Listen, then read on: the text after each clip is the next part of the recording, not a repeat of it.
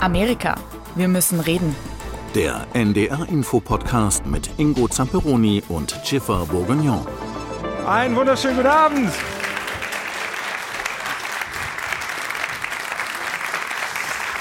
Hallo. Guten Abend und herzlich willkommen zu unserer allerersten Live. Aufnahme von Amerika, wir müssen reden. Eine absolute Premiere und ich muss gestehen, wir waren ein bisschen nervös am Anfang und wir hatten nicht wirklich die Überzeugung, dass wirklich Leute kommen würden. Also wenn sie aus Versehen hier reingelaufen sind und dachten, es äh, wäre was anderes, jetzt wäre noch die Gelegenheit, den Saal zu verlassen. Aber bitte nicht. bitte nicht, ja. Oder kommen Sie einfach, wir versprechen, dass wir uns äh, Mühe geben, so wie immer dass das eine sehr aufschlussreiche, aber auch unterhaltsame knappe Stunde wird, die wir hier sind. Und wir werden jetzt noch mal ganz kurz so ein bisschen Hintergründe und so, wie sagt man im amerikanischen, äh, wie die Sausage? How the sausage gets made. Genau, also wir wollen so ein bisschen- sehen ein bisschen hinter der Kulissen, also wie wir das machen. normalerweise machen. Dann werden wir auch einen Gast haben heute. Das haben wir ja nicht so häufig bei unseren Aufzeichnungen. Freuen uns sehr. Wir werden nachher den General Consul, der ganz frisch gebacken ist, also gerade erst im Amt hier. Jason Chu sitzt hier vorne auch. Den werden wir nachher auf die Bühne holen, äh, ist hier zu Gast. Und dann werden wir. Genau. Der amerikanische Generalkonsul hier in Hamburg, verantwortlich für ganz Norddeutschland. Und dann werden wir natürlich die Gelegenheit nutzen, Ihre, eure Fragen äh, zu beantworten, wenn ihr was wissen möchtet, was ihr schon immer in den Folgen äh, nie zu hören bekommen habt oder euch ähm, ja, wundert, was gerade so passiert. Und dann werden wir versuchen, das zu beantworten. Ja, es ist, äh, wie machen wir das normalerweise? Also es begann ja eigentlich, die Geschichte dieses Podcasts begann ja ähm, Mit, äh, mit deinem Film, deiner erste Film, das ähm, du gedreht hast mit deinem Team äh, in Amerika in äh, meiner Co-Autorin Birgit Wernke. Genau, September 2020. Und die Idee hinter der Podcast war, ein paar Folgen ein bisschen ähm, zu erzählen, ähm, die Geschichte von der Film, ein bisschen das zu teasen, ein bisschen äh, die Leute bekannt zu machen. Ähm, und das sollte dann laufen nur der Woche vor der Wahl in 2020 und der Woche von der Wahl.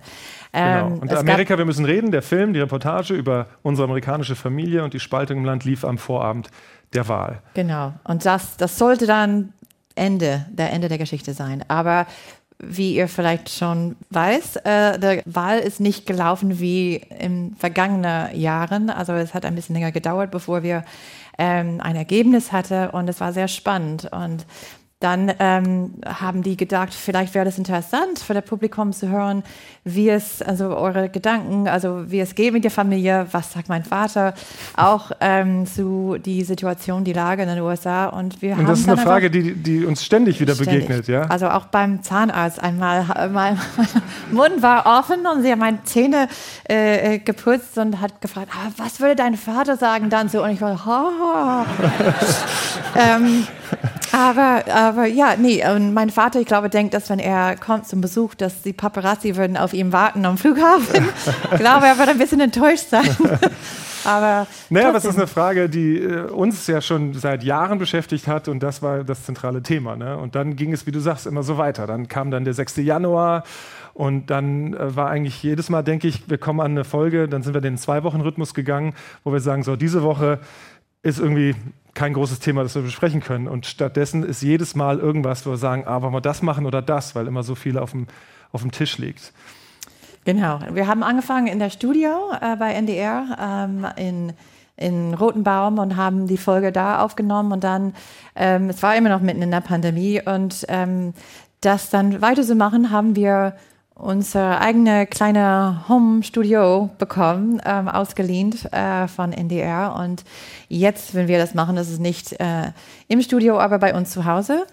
Und ähm, wir versuchen das immer zu machen, entweder wenn die Kinder also entweder außer also Sport, Schule, in Bett schon, also irgendwann, wenn wir so eine Freistunde finden können. Klappt, und, klappt äh, nicht immer. Aber, ja. Manchmal hört das auch Ding Dong. Ja. Also Aber im Prinzip ist das ja etwas, ja nur eine Vertonung, etwas, was uns den ganzen Tag vom Zähneputzen bis äh, zum Abendessen äh, verfolgt oder beziehungsweise beschäftigt, äh, weil wir ja eben äh, familiär, familiär bedingt, aber auch weil es uns interessiert, ähm, ständig darüber reden und dann machen wir immer so über die Woche so ein paar Stichpunkte und gucken, was könnte uns interessieren ähm, und dann haben wir natürlich das großartige Ping-Pong-Spiel mit unserer Redaktion beim NDR. Ja, wir freuen uns, dass die Resonanz einfach jetzt mittlerweile steuern wir auf die Midterms zu und sind immer noch on air. Und jetzt heute hier, wie gesagt, zum ersten Mal ähm, vor Publikum im Rahmen des Reeperbahn Festivals. Da freuen wir uns sehr äh, drüber. Vielen Dank also schon mal an dieser Stelle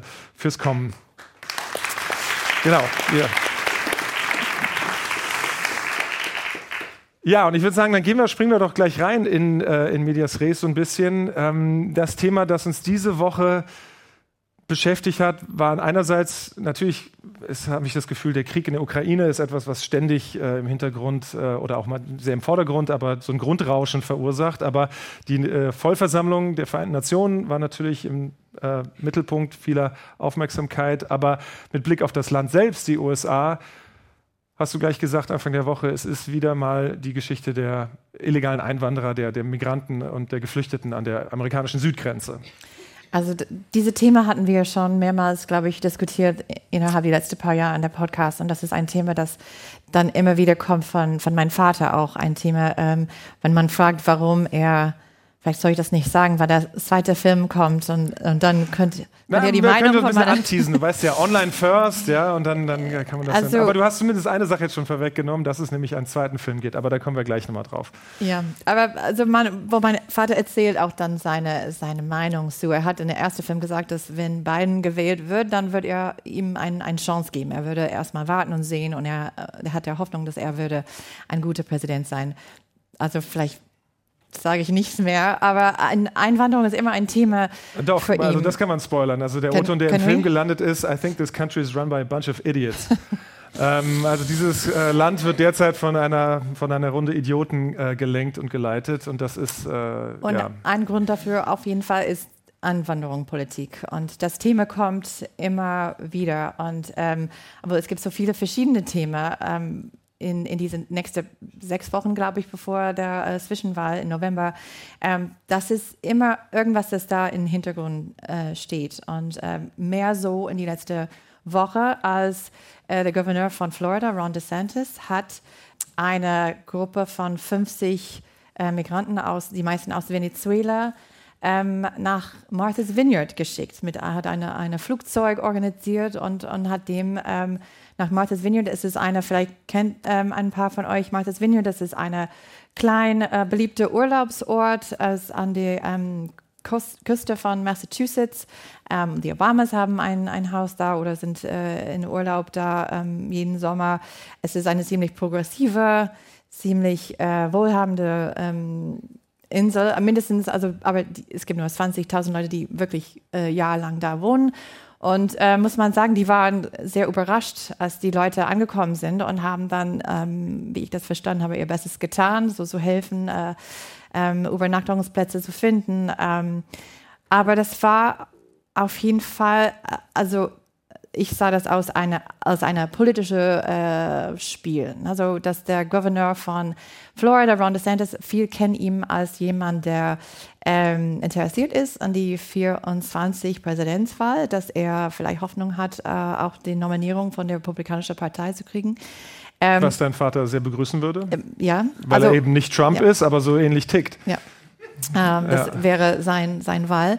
Ähm, und, ähm, aber hat er dann ne, so der Möglichkeit dann benutzt, wieder über ähm, Einwanderung, Politik, ähm, wie schlimm das ist in das Land, wie, ähm, wie viel falsch äh, Biden gemacht hat oder gar nichts gemacht hat.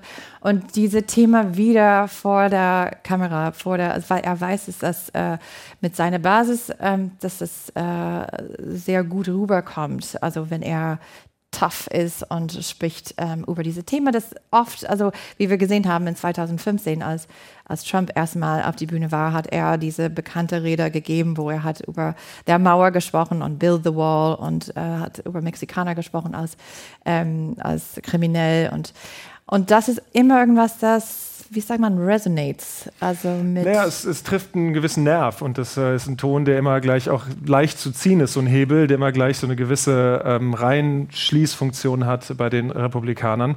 Aber das ist ein Thema oder diese, dieses Verschicken der Migranten, die quasi über die Grenze gekommen sind, in den Norden, in den, an den Osten, an die Küste. Und da haben wir gleich beim Zähneputzen äh, uns äh, verhakt, weil ich sagte, na ja, klar ist das in gewisser Weise so ein Spiel, äh, wie man missbraucht, die armen Menschen, die da gekommen sind, vor schrecklichen Situationen geflüchtet sind, als, als ähm, Spielfigur in gewisser Weise. Aber in gewisser Weise haben die Gouverneure, äh, der Gouverneur Abbott in Texas hat das ja auch gemacht und DeSantis in Florida, nicht ganz unrecht, dass sie sagen, wir fühlen uns hier allein gelassen und nur weil die nicht bei euch da oben ankommen, sondern hier bei uns, ähm, müsst ihr da auch ein bisschen mehr Aufmerksamkeit drauf werfen. Es ist so ein bisschen hier bei uns in Europa haben wir das ja oft auch ähnlich, dass wir Italien, Griechenland, Spanien so ein bisschen allein lassen und in Polen und in, äh, in den skandinavischen Ländern, aber auch hier in Deutschland ist es dann immer, naja, die müssen da äh, da müssen sich darum kümmern, wo die anlanden. Und ich sage immer, nein, das ist nicht Italiens Problem, das ist Europas Problem. Und so ein bisschen fand ich, naja, die Aktion ist vielleicht fragwürdig, aber so, so ein bisschen sagen, hier, die kommen hier an und äh, äh wir müssen uns darum kümmern. Ähm, den Punkt habe ich schon verstanden. Ich finde, ich find, es ist mehr als fragwürdig. Ähm, äh, ich, ich finde, also zu spielen mit diesen armen Leuten ist, ist wirklich äh, das, despicable. Ja. Ähm, aber ich finde auch äh, persönlich, dass ähm, das Thema wieder, also er hat keinen Vorschlag für Änderungen in der Einwanderungspolitik. Er will das nur benutzen für seine eigene für, seine eigene Vorteil, Wahlkampagne, ja. für seinen eigenen äh, Benefit in der, in der mhm. Zukunft. Mhm. Äh, also insofern finde ich das so doppelt so unmoralisch.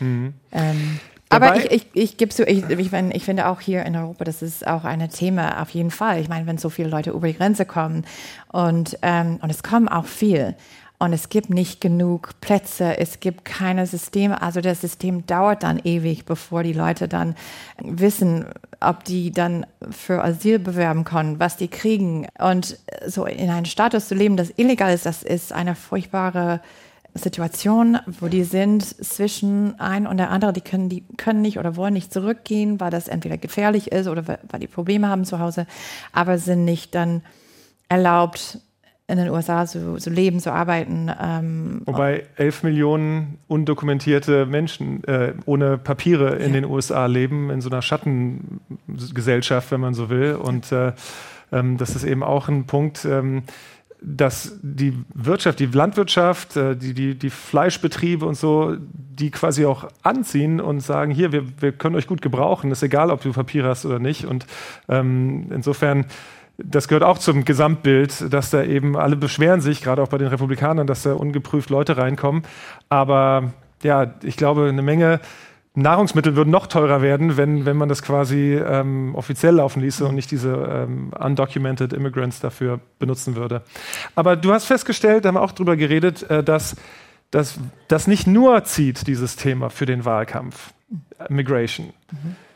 Du hast mir erzählt, dass, äh, dass jemand, jemand mitgenommen hat an die Grenze und gesagt, hier, da muss man drauf gucken. Und dann, ähm, ja, hat er gesagt, nee, es ist was anderes. Inflation ist das Thema in den genau. USA. Also, und das sagen viel. Und ich glaube, das hat äh, ein von meinen Cousins auch gesagt. So, ich, ich wähle meine Portemonnaie. Also, I, I vote my checkbook. Ähm, und das ist eine, auch ein Thema, das ähm, it's the economy stupid, sagt äh, jemand. Aber das ist, das kommt immer wieder. Und diese, ähm, es war eine Abgeordnete und er war unterwegs in, ähm, ich ich glaube Iowa, aber ist Tür zu Tür gegangen und hat gesagt, er war eingeladen zum ähm, die südliche Grenze in Texas und von einer Kollegin, einer republikanischen Kollegin, hat gesagt, schau mal hier, was los ist und, und das kannst du dann auch erzählen an die Wähler. Und er hat gesagt, ja, schlimm, aber ne, so ich das interessiert viele Leute in meinem Bundesland nicht. Was interessiert Leute ist, was kostet eine, eine Flasche Milch? Was kostet eine, was kostet Brot? Was kann ich leisten mit meinem Geld? Was kann ich nicht mehr leisten? Ähm, dass ich nicht mehr in Urlaub gehen kann, dass ich vorher könnte essen gehen und jetzt also, also schaffe ich das nicht mehr im Restaurant zu essen. Also das sind die Themen, die wirklich, äh, wenn Leute wählen gehen, viele Amerikaner, dass das ist was, die motiviert, wenn die dann in der Wahllokal sind. Egal, äh, so und auch so ein Thema, die ähm, wir diskutieren und, und, haben schon in einer anderen Folge ist die Abschaffung von ähm, Abtreibungsrecht von Roe v. Wade, wie ähm, vielleicht viele schon gehört haben oder, oder ähm, auf unserem Podcast auch, die Supreme Court, der oberste Gerichtshof in den USA hat, ähm, genau, der Abtreibungsrecht, ähm, so sagen sie, zurück an die Bundesländer geschickt, sodass jedes Bundesland darf dann entscheiden. Ja, Bundesstaat, ja. Bundesstaat, mhm. ähm, wie die umgehen, ob die das komplett, ähm, ne, so gar kein äh, Recht So wie West Virginia mehr, vor kurzem. Oder ja. ob das nach sechs Wochen ist, ob das nach 15 Wochen ist, ob das, ähm, aber es gibt Ausnahme für das Leben der Mutter oder nicht und sowas. Und äh, das hat also typischerweise in der Vergangenheit oder statistischerweise vielleicht auch hier in Deutschland jüngere Leute wählen nicht so in große Zahlen wie ältere Leute. Und, aber das könnte sein dieses Jahr und wir würden sehen dann in der Zwischenwahl im November, ob das ein Thema ist, das wirklich Leute motiviert, junge Leute besonders zu wählen, wie ähm, in, in Zahlen, die wir vorher nie gesehen haben. Und das könnte, kann gut sein. Also wir haben auf jeden Fall Proteste auf die Straßen gesehen. Wir haben der Beispiel von äh, der Bundesstaat Kansas, ähm, wo die haben in ihrer Bundesstaats wir haben darüber abgestimmt, wie sie das in dem Staat regeln wollen. Und da es ein sehr roter Staat ist, ein sehr republikanisch-konservativer Staat, dachten alle, okay, jetzt wird das Abtreibungsrecht verschärft. Und dann? Das Gegenteil. Das Gegenteil ist passiert, ja. Also, und das war eine ziemlich starke dann ähm, Botschaft an der Republikanische Partei, dass vielleicht das ist irgendwas, das die nicht so richtig laut diskutieren wollen, wenn die dann mit Wähler sprechen, weil das kann dann ähm, gegen dem spielen. Aber die sind, also das ist, ich glaube, was wir gemacht haben am meisten in den letzten paar Wochen ist, ähm, und in deinem Film auch, haben dann ähm, mit Leuten gesprochen über, ähm, was sind die wichtigsten Themen jetzt, ähm, zwei Jahre nach Trump fast. Ähm, das ist die größte äh, Wahl, das wir hatten seit, seit äh, 2020 und das ist oft, der Midterms sind oft gesehen als eine, eine Referendum an der Präsident, an, an der Amtinhaber und an der, sein äh, Partei. Und ähm, muss man auch sagen, dass es ist oft passiert, dass in den Midterms der Partei von der Präsident verliert ähm, das Stelle. ist Obama so passiert, das ist Bush äh, Junior so passiert, das ist Clinton, Clinton so passiert. Ja. Ähm, also das ist äh, ein guter Gradmesser immer, diese Midterms. Äh, die finden hier in Deutschland nicht so eine Aufmerksamkeit, immer weil es jetzt nicht so ähm, um den Präsidenten natürlich geht, und so, aber es ist schon entscheidend für die Möglichkeiten einer Präsidentschaft, weil die Kammern neu gewählt werden. Das darf man, das haben wir auch schon häufig gesagt, nicht vergessen. Alle zwei Jahre wird das komplette Repräsentantenhaus neu gewählt und ein Drittel des Senats. Und insofern sind diese Midterms, habe ich den Eindruck, sehr, sehr wichtig, auch in gewisser Weise mit Blick auf 24, auf die nächste Präsidentschaftswahl, weil Präsident, Ex-Präsident Trump der immer noch kokettiert damit, werfe ich meinen Hut in den Ring, ähm, wird wahrscheinlich gucken, ob, wie, wie seine Kandidaten, die er so unterstützt hat, wie die so durchs Ziel kommen und wie die abschneiden. Und wenn da eine gewisse Majority äh, für, für diese Kandidaten ist, dann kann er vielleicht da seine Schlüsse draus ziehen und ähm, äh, vielleicht geht es aber auch nach hinten los. Ich glaube, es ist sehr äh, up in the air, würde ich sagen, wie die mit. Also es war, sah lange so aus, als würde das eine, eine Katastrophe für die Demokraten. Und äh, gerade weil du, wie du sagtest, die Economy, die Inflation auf Rekordhöhe und das ist eigentlich, hat ein Sitting President keine Chance, wenn die Inflation mhm. und überhaupt die Wirtschaft so ist. Wobei die Wirtschaft gar nicht so schlecht ist. Es ist einfach nur die, äh, der Kaufkraftverlust des Benzin, das plötzlich so teuer ist für amerikanische Verhältnisse, ähm, was, was den Neu Leuten unter den Nägeln brennt. Dann aber, wie du sagst, äh, das Roe v. Wade-Urteil ähm, war auf jeden Fall ein Gamechanger für, für sehr viele, die wir auch diesen Sommer getroffen haben und mhm. gesprochen haben in den USA. Und äh, die Lage an der Grenze ist so ein Dauerthema. Ich habe da schon vor acht Jahren als Korrespondent einen Weltspiegel zugemacht und, und das ist immer mal wieder, kommt das hoch und runter. Aber ähm, wir waren wieder an der Grenze diesen Sommer in Texas und, und äh, da hat mir ein Sheriff, den wir da getroffen haben, gesagt, naja, ich sag dir nur, wie die Zahlen sind. Im letzten Jahr, in dem Trump Präsident war, hatten wir hier 43 Tote, also Menschen, die über die Grenze gekommen sind und sich in diesem Buschland dann verirren, verdursten und da einfach beim Versuch nach Norden zu kommen, äh, im, im Grenzgebiet in der Umgebung sterben und dann vom Sheriff aufgesammelt werden. Und im letzten Jahr von Trump hatten wir 43 Tote, im ersten Jahr von Biden 93 und jetzt schon 70 im laufenden Jahr. Und dann sagte ich, ja gut, aber gibt es da noch andere Faktoren? Und dann sagte er, nee, es ist die, das Messaging, die Botschaft ist da irgendwie, dass jetzt unter beiden das irgendwie offen ist und dagegen tut Biden nicht genug. Wobei ich dann immer sage, ja gut, aber der hat doch jetzt nicht irgendwie Löcher in, die, in den Zaun gerissen und, und ja. irgendwie äh, Aber es ist nicht nur der Messaging, also das ist, ist äh, gesehen, dass viele Leute glauben und ist auch äh, oft so, dass Demokraten sind äh, mehr offen für, ähm, für ne, so Präsident äh, Obama, obwohl er war bekannt als Deporter in Chief, dass er so statt, äh, also der wie heißt das? Abgeschoben. Commander in Chief genau. war Commander er jemand, der hat immer so mehr Leute ähm, zurückgeschickt. Also er war auch der Präsident von, von äh, DACA, von also der, der Recht geben an Kinder, die in den USA, auch wenn die Eltern illegal nach das Land gekommen sind, dass die dürfen dann äh, äh, bleiben und dass die Familie darf bleiben. Und das ist irgendwas, wo er hat versucht, also eine, eine, eine Lösung zu finden, eine, einen Weg zu finden. Ähm, und das stimmt, aber so, so als, als eine demokratische Präsident im Amt ist, dann steigen die Zahlen von Leuten, die versuchen, über die Grenze zu kommen. Also ja, das war auf jeden Fall ein Thema, dass wir diesen Sommer, jetzt, wir haben ständig jetzt hier Referenzen, so diesen Sommer, wir waren äh, vier Wochen insgesamt unterwegs und davon war ich mit Birgit Wernke, meiner Co-Autorin, mit der ich ähm, den ersten Film gemacht habe über unsere Familie, wieder unterwegs und haben den Folgefilm gemacht, äh, der jetzt am 31. Oktober in der ARD laufen wird. Das ist ein Montag, also hier schon mal äh, vormerken, aber natürlich auch in der ARD-Mediathek, äh, wenn Sie an dem Abend verhindert sind. Ähm, weil wir eben diese ganzen Fragen, die wir jetzt gerade kurz mal überrissen haben, und wir, ich merke, wir galoppieren hier natürlich sehr von einem Thema zum, zum nächsten, äh, aber das sind also die Punkte, die wir in den letzten zwei Jahren seit der Wahl Bidens befragt wurden, einfach wie, ähm, wie hat sich das verändert, was ist passiert, ist manches besser geworden und so. Und da haben wir gesagt, da ist so, eine, so ein Interesse, wir fahren einfach nochmal hin, besuchen Paul, dein Vater, mein Schwiegervater wieder. Wir waren bei einem Familienfest in ähm, Montana. In Montana und äh, und dieses Mal dann es gibt viel mehr Familie, Tante, Cousine, genau. Schwester. Ja, also, deine Schwester ist zum ersten Mal dabei. Ähm, ja, wenn wir wollten wir mal einen dritten Film machen, dann haben wir nicht mehr sehr viel Ver Verwandte in den USA. Also da andere ähm, Thema überlegen, die wir, die wir da äh, äh dazu ja, missbraucht ist das falsche Wort. Wir haben, sie haben es sehr gerne gemacht. Haben sie zumindest gesagt. Also der Witz in meiner Familie ist, dass Ingo ist der Lieblingskind von meinen Eltern.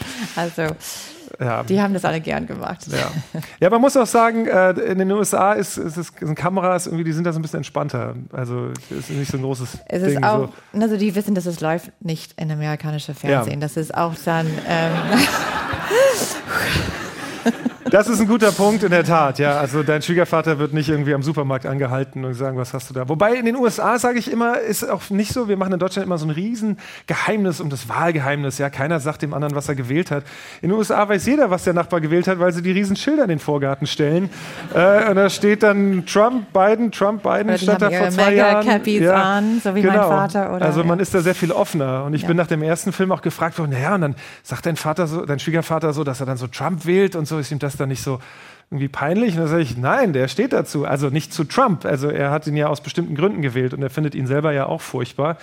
Ähm, aber aber das, das, ja, das ist dann hier immer so, die sind da so ein bisschen offener, sag ich mal. Ja. Also ich habe auch ein, ein paar ähm, am Anfang, bevor das 2016 war, ich habe für der Spiegel ein äh, paar Artikel geschrieben, wo mein Vater und ich äh, reden über, äh, was wir denken. Und ähm, man soll, die sagen, nie den Kommentar lesen, aber dann, ich habe ein paar von den Kommentaren gelesen und ein war, also ein ähm, fand das interessant, ein anderer hat geschrieben irgendwas wie, also wie diese furchtbare Frau könnte ihr Vater, sagt man, unter der Bus werfen? Nee, das ist nee, einfach das ist ein Amerikanismus, Rede, ja. Ähm, ähm, äh, throw him under the bus, äh, ja, quasi äh, den, den Wölfen zum Fraß vorwerfen? Wie, Nein, das ist auch schief. Ähm, wie könnte ja. sie da... In den Rücken fallen, das ist das. Wie, ja. Okay. In den Rücken fallen. In den Rücken fallen? Ja. Also wie könnte sie das tun, ihr armer Vater? Und, äh, aber mein Vater hat das, er hat alles gelesen. Also, und er fühlte sich sehr gut also vorgestellt. Und ja, genau. ja, er fand das, er fand alles ganz in Ordnung. In Ordnung. Also.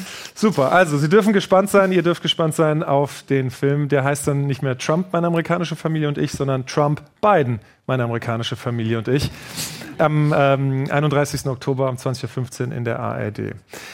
Damit kommen wir zu einem Amerikaner auf der Bühne, zu einem Gast hier in Hamburg äh, im Imperialtheater. Herzlich willkommen, Jason Chu, der neue Generalkonsul hier in Hamburg.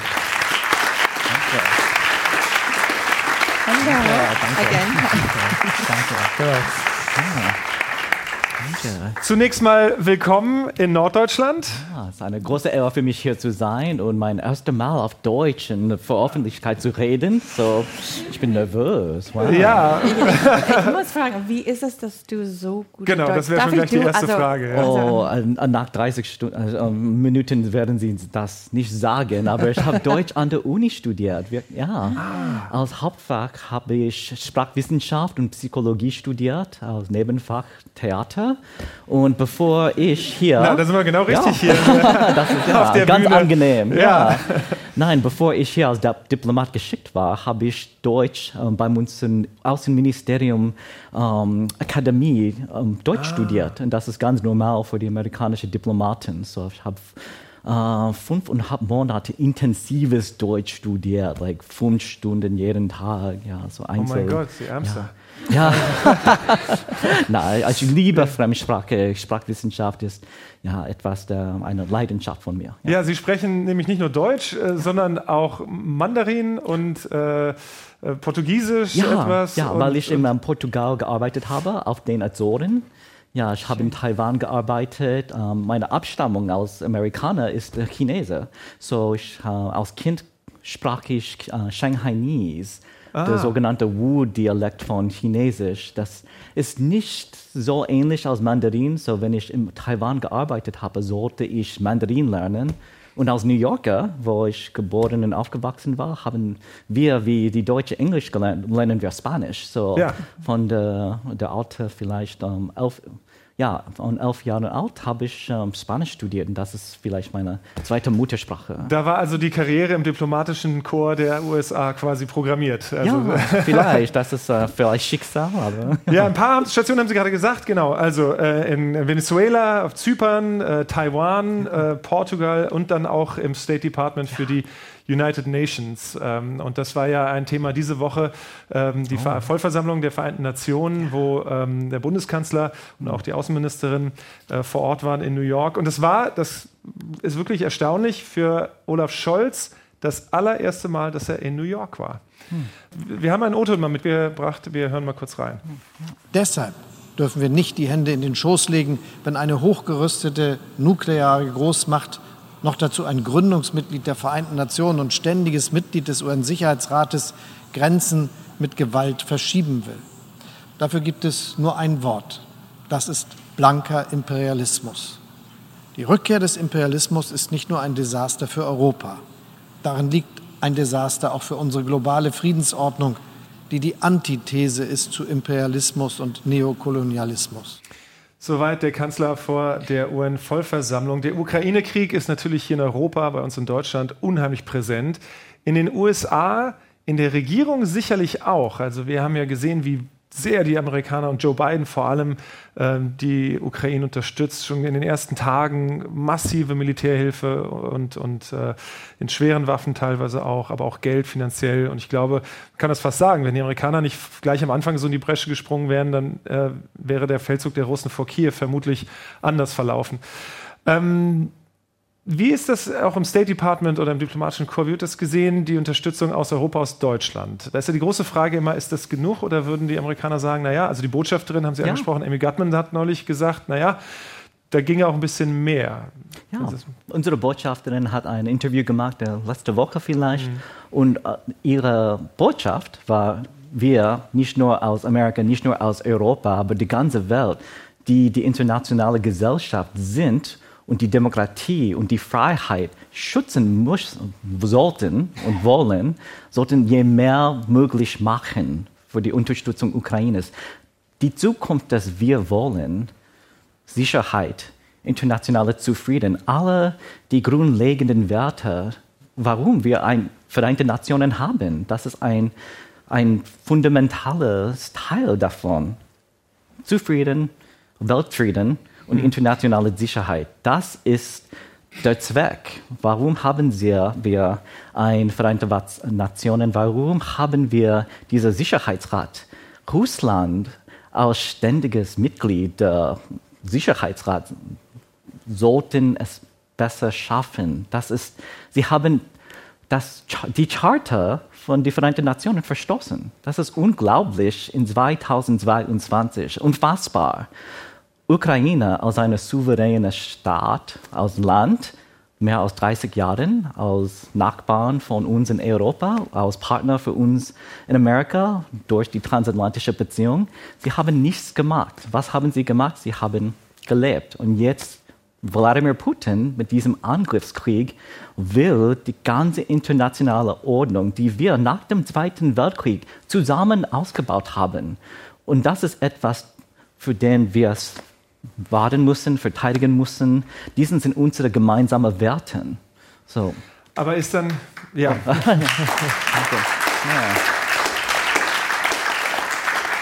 Sind denn die Vereinten Nationen dann überhaupt noch das richtige die richtige Plattform in gewisser Weise, wenn ein ständiges Mitglied sich einfach dann sagen kann, ja, ich lege hier ein Veto ständig ein und, und halte mich einfach nicht dran. Ja, die Vereinten Nationen ist ein ganz wichtiges Plattform.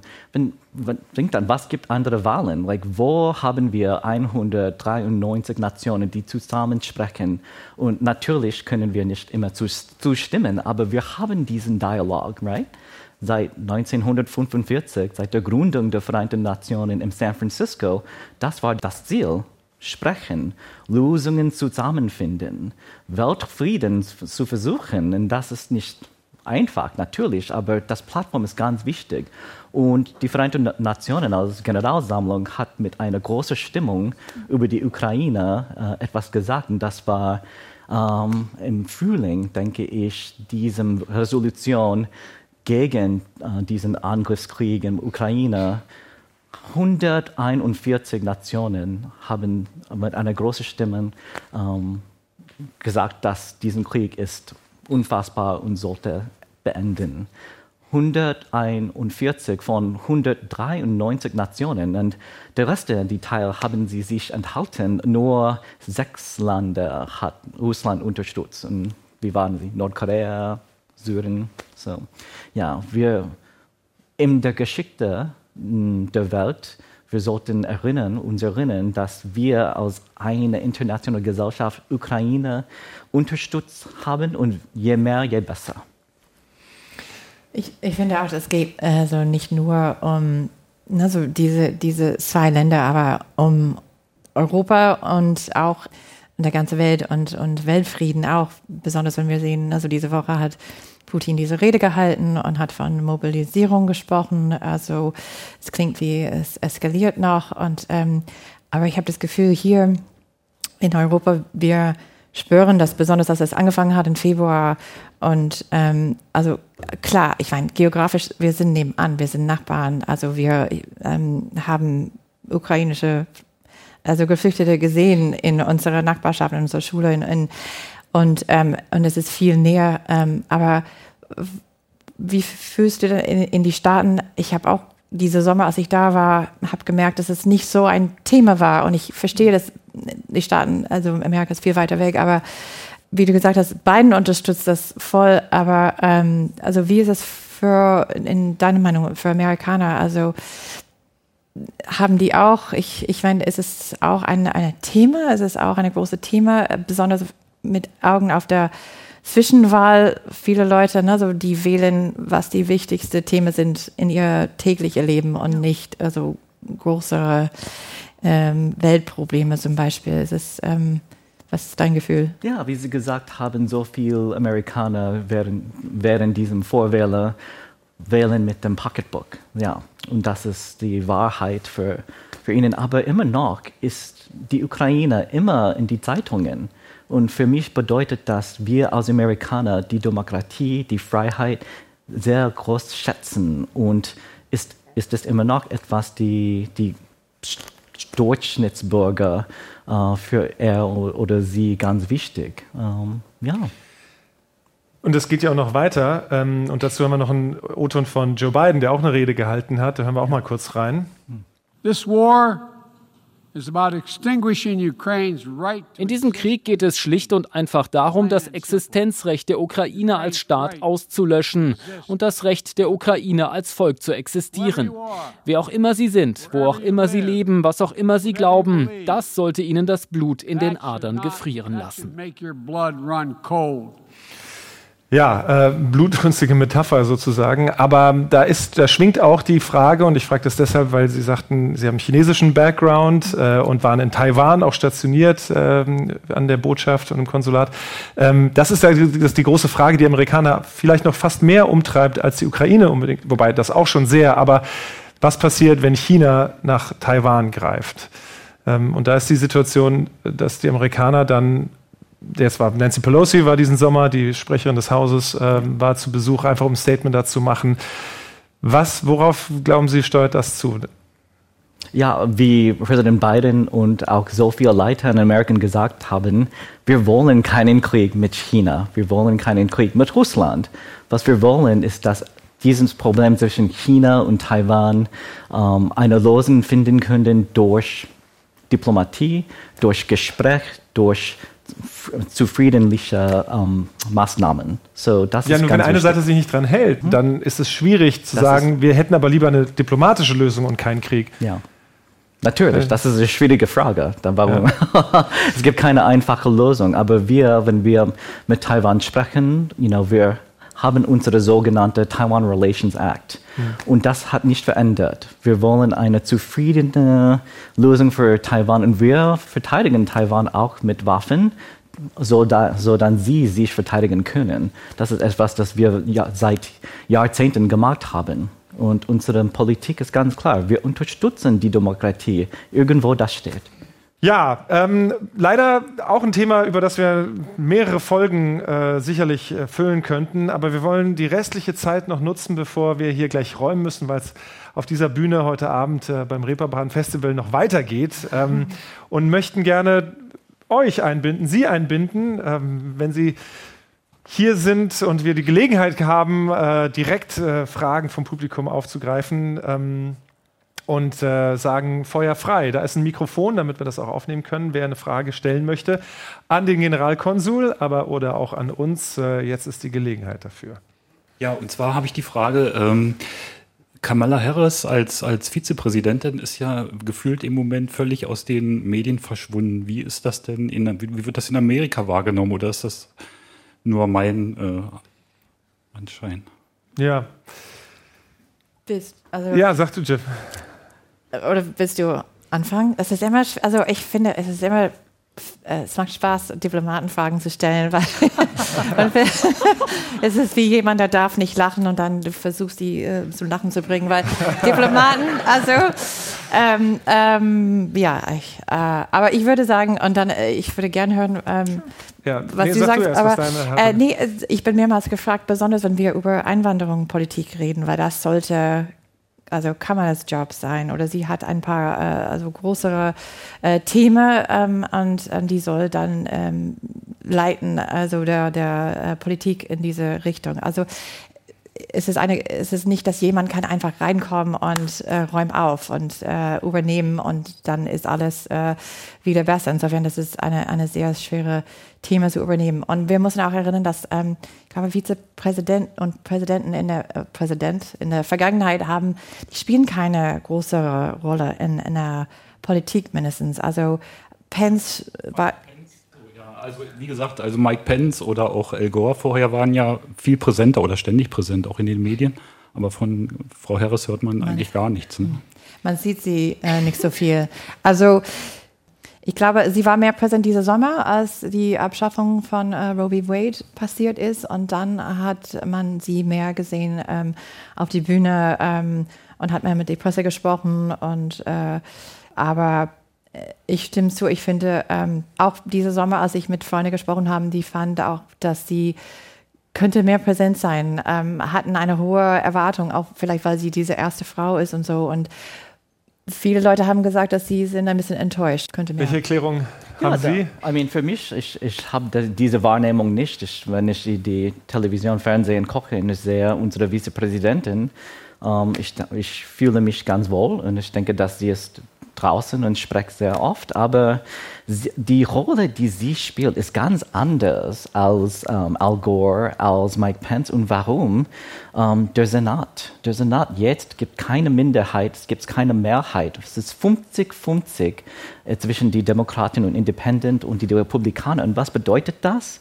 Das bedeutet, dass um ein Gesetz zu ab, äh, verabschieden, verabschieden, verabschieden, ja. auch Deutsch, so schwierig. Ja, ja. Ähm, ja. ja, braucht sie als der sogenannte Tiebreaker. Und jetzt ist dieser Mechanismus ganz oft benutzt, äh, wegen diesen Streit mhm. und Spaltung zwischen die Parteien. So zum Beispiel für diesen Inflation Reduction Act, die gerade verabschiedet war, der größte Klimaschutzgesetz ähm, in der Geschichte des USAs, ähm, brauchten sie Kamala Harris als der Tiebreaker. Äh, außerdem, jeden Mal wir ein Budgetgesetz ähm, verabschieden sollten, muss sie als die Tiebreaker arbeiten. So ähm, soweit ich weiß, arbeitet sie viel, sehr viel, vielleicht mehr als die ganze Vizepräsidentin, die bevor sie gearbeitet hatten.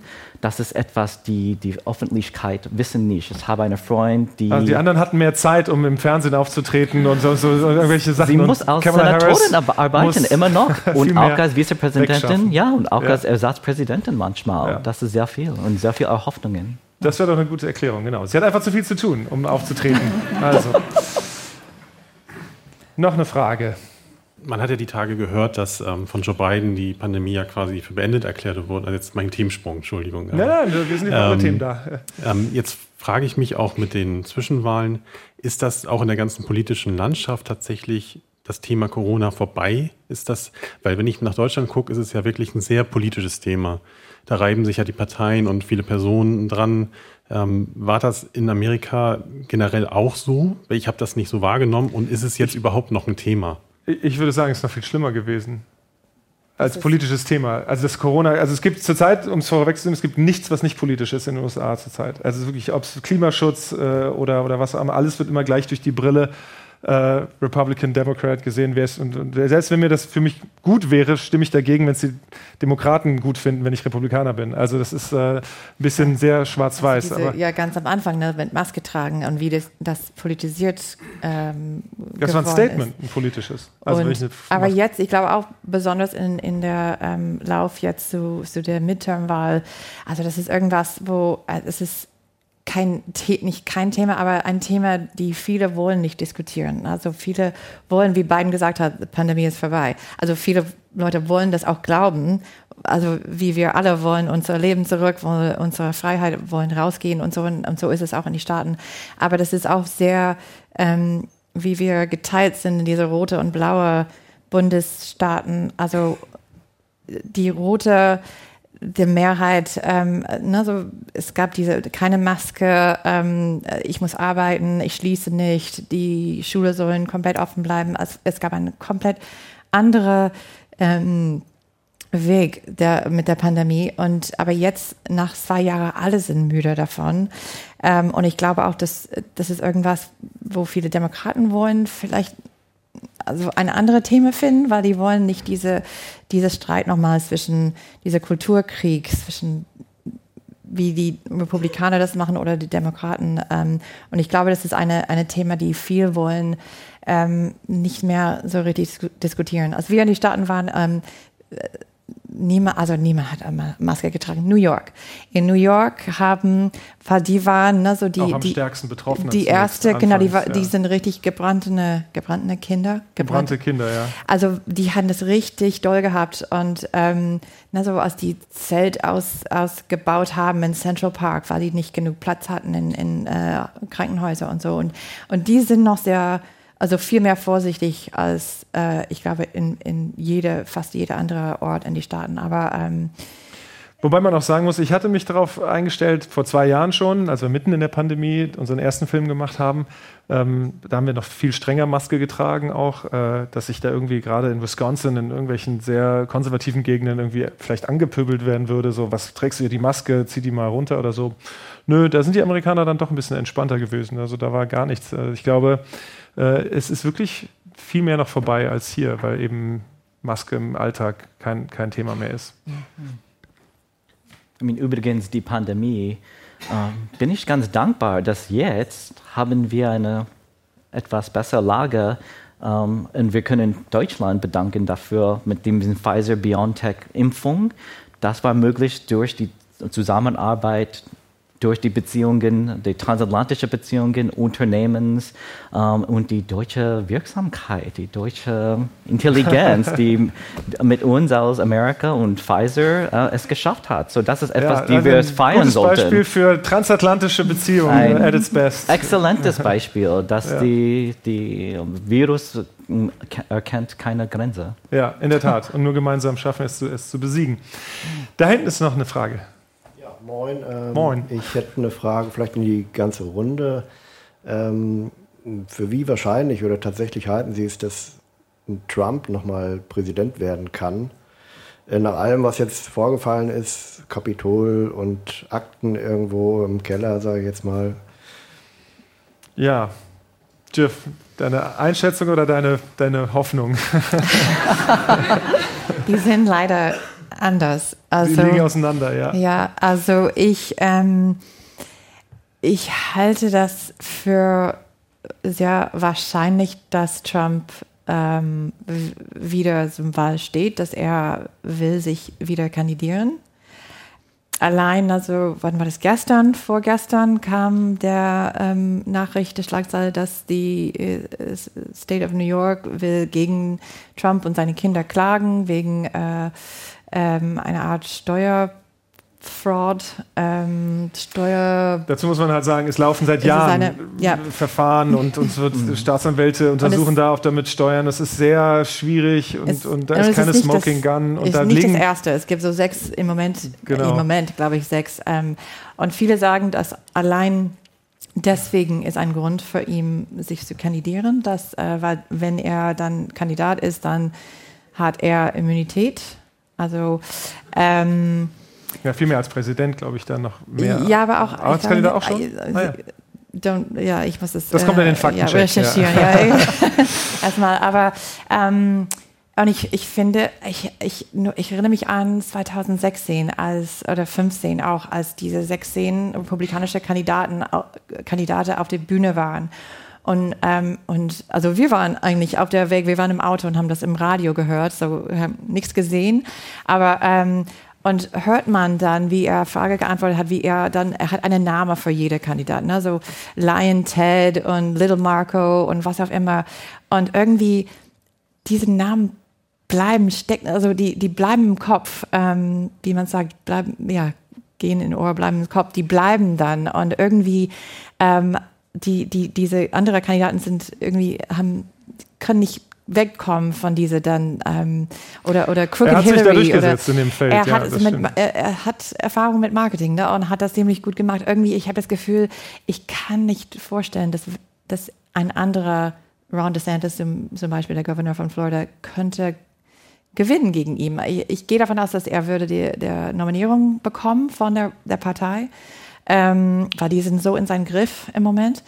Und ähm, wer dann für die Demokraten ähm, steht, ist eine andere Frage. Ich meine, Biden sagt ja auf jeden Fall in 24, aber er ist auch bald 80. Ähm, es, ne, so, es ist schwer zu glauben, dass jemand in dieser Alter äh, noch ein vier Jahre Amtszeit ähm, äh, übernehmen würde. Ähm, aber auch viele Leute, mit wem ich gesprochen habe, haben gesagt, Kamala ist auch nicht die Richtige. Wer ist die Richtige? Also das ist auch das Wissen, das weiß niemand. Ähm, es gibt ein paar ähm, Namen, die immer nach vorne kommen, aber wer das sein wird. Also insofern, es gibt viele Fragezeichen. Ich, ich würde vielleicht mehr Hoffnung, bessere Nachrichten geben, aber ähm, also mein Gefühl ist, ja, wird er der Kandidat vielleicht der Nominee sein, aber ob er dann gewinnen wird oder nicht, das kann ich nicht. Ich habe nicht so ein Gefühl jetzt. Das ist auf jeden Fall ein Thema, das uns in den kommenden Folgen von Amerika, wir müssen reden, noch immer wieder beschäftigen wird. Speziell, wie ich eingangs sagte, rund um die Midterms herum. Und da wird man vielleicht noch ein bisschen mehr davon ablesen können, wohin dann die Reise zu den Präsidentschaftswahlen 2024 geht. But wir sind. Jason, wolltest du irgendwas zu dieser Frage weil das war in die Runde. Ganz kurz, also, wir haben leider nämlich nicht mehr viel Zeit. Ich habe Kristallkugel, wenn ja. ich so hätte, könnte Sehr ich mehr diplomatische sagen. Aber denkt man an Barack Obama, denkt man an Trump. Wer konnte vorher sagen, dass sie die Kandidatin oder die ja, Präsidentin gewählt wurden? Weit hin, ne? ja. ja. Genau, also es ist noch ein bisschen früh, zu früh, aber es wird sich in den kommenden Monaten, glaube ich, ein bisschen besser rauskristallisieren aus der Kristallkugel. In diesem Sinne äh, laden wir euch, laden wir Sie auch gerne ein, wenn Fragen weiterhin sind, in Zukunft äh, uns zu schicken. Ähm, wir werden dann äh, in den Show Notes verlinken, wie man das am besten macht, äh, um Fragen, die wir dann im Podcast auch aufgreifen können oder sollen, äh, aufzunehmen. Ähm, wir sind leider am Ende unserer äh, Stunde hier angekommen. Wie gesagt, wir müssen die Bühne frei machen. Vielen, vielen herzlichen Dank, dass Sie gekommen sind und auch geblieben sind, falls Sie noch nicht herkommen wollten und nur aus Versehen hier reingelaufen sind ins schöne Theater hier, das Imperialtheater auf der Reeperbahn im Rahmen des Reeperbahn Festivals 2022. Wir sind total begeistert, dass unsere Premiere A stattgefunden hat, B geklappt hat äh, und äh, C, dass Jason Chu zu Gast gewesen ist, der Generalkonsul der USA hier für Norddeutschland, basiert in Hamburg. Und äh, wir sagen vielen herzlichen Dank auch an die Kolleginnen und Kollegen der Technik vom NDR, die das hier so professionell und großartig gemacht haben und vom Imperialtheater natürlich auch. Ja, ganz herzlichen Dank und ich kann auch endlich einen Haken dran machen an, an äh, die, die auf, den Auftrag, äh, in einer offiziellen Funktion äh, dieses Testbild Sakoma zu tragen. Danke, dass Sie mich dazu ermutigt haben. Kommen Sie gut nach Hause und bis zum nächsten Mal. Tschüss. Amerika, wir müssen reden. Ein Podcast von NDR Info. Hallo, ich bin Susanne Tappe, Host vom NDR Info Podcast Mission Klima Lösungen für die Krise. Es gibt viele Ansätze, zum Beispiel Agri-Photovoltaik, also Solarmodule über Feldern. Doppelt ernten ist hier das Motto. Oben Strom, unten Schnittlauch. Oben Module, unten Trecker. Und da ist das gute Ding. Genau, da ist die Agri-Photovoltaikanlage und sie, wie man sieht, ist über den Acker gebaut. Und das ist auch das Besondere, dass man wirklich so hoch gebaut hat, dass am Ende die Traktoren auch weiter drunter wirtschaften können und drunter fahren können. Und das Potenzial der Technik hat uns echt erstaunt. Nur rund 4% der deutschen Agrarflächen würden ausreichen, um den gesamten Strombedarf Deutschlands zu decken. Wir haben die bisher größte Anlage in Niedersachsen besucht und erzählen im Podcast, warum das Interesse an Agri-Photovoltaik immer größer wird. Für viele Landwirte ist die Stromproduktion nämlich nur ein Argument. Mission Klima. Lösungen für die Krise. Ein Podcast von NDR Info. Zu hören in der ARD Audiothek.